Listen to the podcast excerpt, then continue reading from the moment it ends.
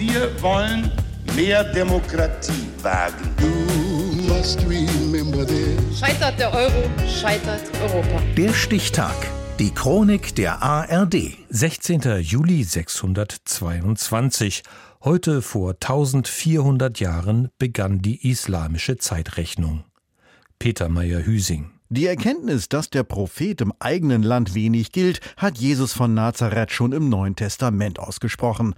Aber sein quasi Kollege Mohammed aus Mekka hätte ihm rund 600 Jahre später sicher zugestimmt.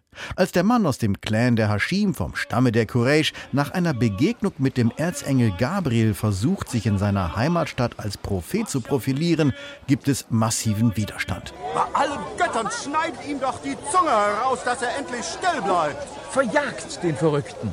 Er will uns das Geschäft mit den Pilgern kaputt machen. Das Establishment der Handelsstadt Mekka lebt gut von Karawanen und Wallfahrern zum alten Heiligtum der Kaaba und ihren Göttern. Manche fürchten, der neue Prophet könne ihre politische und wirtschaftliche Macht gefährden. Mohammed predigt einen strengen Monotheismus, wie bei Juden und Christen, deren Lehren sich auch in Arabien verbreiten.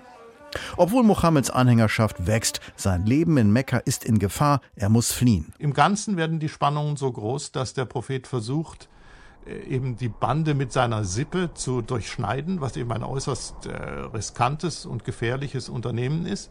Und das gelingt ihm mit Hilfe von zwei mm, Stämmen in der Nachbarstadt Medina. Und dort wird er dann aufgenommen als ein Schiedsrichter in bestimmten politischen Schwierigkeiten. Und als dieser Schiedsrichter bringt er die Religion des Islam mit. Und hat damit Erfolg, so der Orientalist Stefan Wild.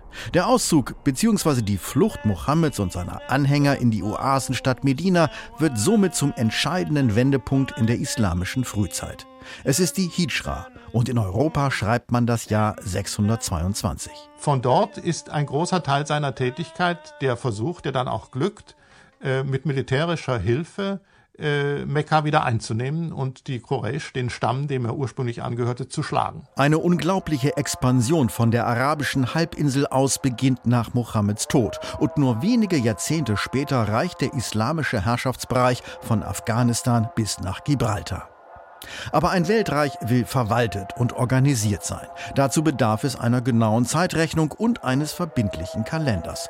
Der fehlt allerdings, denn Mohammed hatte kurz vor seinem Tod den altarabischen Kalender, eine Mischung aus Mondkalender plus Schaltmonate, verworfen. Wahrscheinlich um sich von den Juden abzusetzen. So heißt es im Koran. Das Einschieben ist ein Übermaß an Gottlosigkeit. Sie erklären das eine Jahr für profan, das andere für heilig, um die Anzahl Anzahl dessen, was Gott für heilig erklärt hat, anzupassen und dann für profan zu erklären, was Gott für heilig erklärt hat. Und so legt der Kalif Omar sieben Jahre nach Mohammeds Tod den Beginn einer neuen islamischen Zeitrechnung fest. Da das Geburtsjahr des Propheten unbekannt ist, entscheidet man sich für die Hijra, den Auszug aus Mekka. Der Islam wird gewissermaßen öffentlich. Er wird öffentlich wirksam. Er wird zu einer öffentlichen Gemeinde mit diesem Datum und das haben frühe Muslime als Kerndatum der islamischen Geschichte, als, erst, als Jahr 1 der islamischen Geschichte gewertet. Der zugrunde liegende Mondkalender wird in der islamischen Welt in der Regel heute nur noch für religiöse Zwecke verwendet. Im Wirtschaftsleben gilt üblicherweise der gregorianische Kalender. Ausgangspunkt der islamischen Zeitrechnung war Mohammeds Auszug aus Mekka heute vor 1400 Jahren. Der Stichtag. Die Chronik von ARD und Deutschlandfunk Kultur. Produziert von Radio Bremen.